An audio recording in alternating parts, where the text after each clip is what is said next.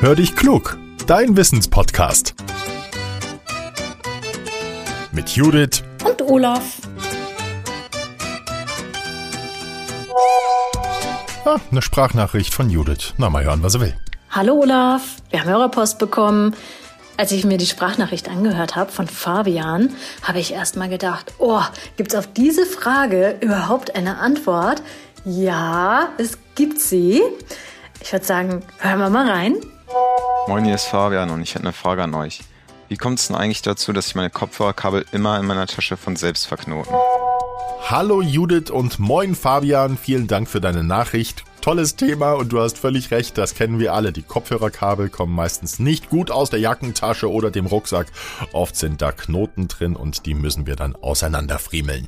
Wer wissen will, warum die Kabel sich immer wieder wie von selbst verknoten, der stößt auf zwei Forscher. Das sind die Physiker Dorian Raymer und Douglas Smith.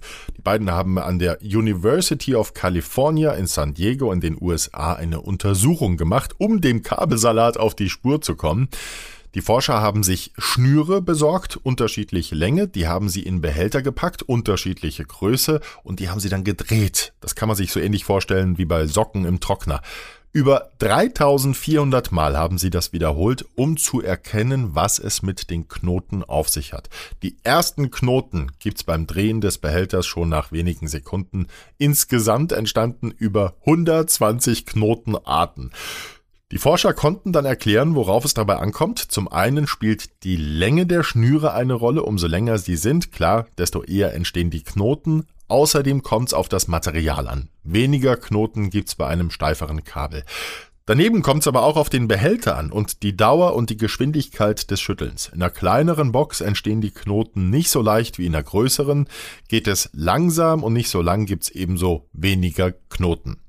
Die Forscher haben aber auch eine Grenze gefunden. Alles, was länger ist als 46 Zentimeter, verknotet. Und damit passiert das auch bei unseren Kopfhörerkabeln, die dazu ja auch noch aus mehreren Schnüren bestehen. Es sind das Kabel für das linke Ohr und das Kabel für das rechte Ohr und eben der Stecker.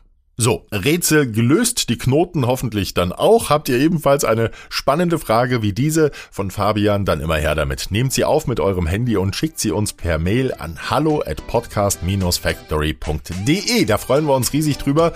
Genauso freuen wir uns, wenn ihr uns weiterempfehlt. Schickt die Folge doch gern an eure Freunde oder die Familie. Wir finden es super, wenn unsere Hörerzahlen immer weiter steigen. Abonniert uns gerne auch und dann bekommt ihr immer mittwochs eine Nachricht, dass es eine neue Folge von Hör dich klug gibt. Jetzt sage ich Tschüss und bis zum nächsten Mal, euer Olaf.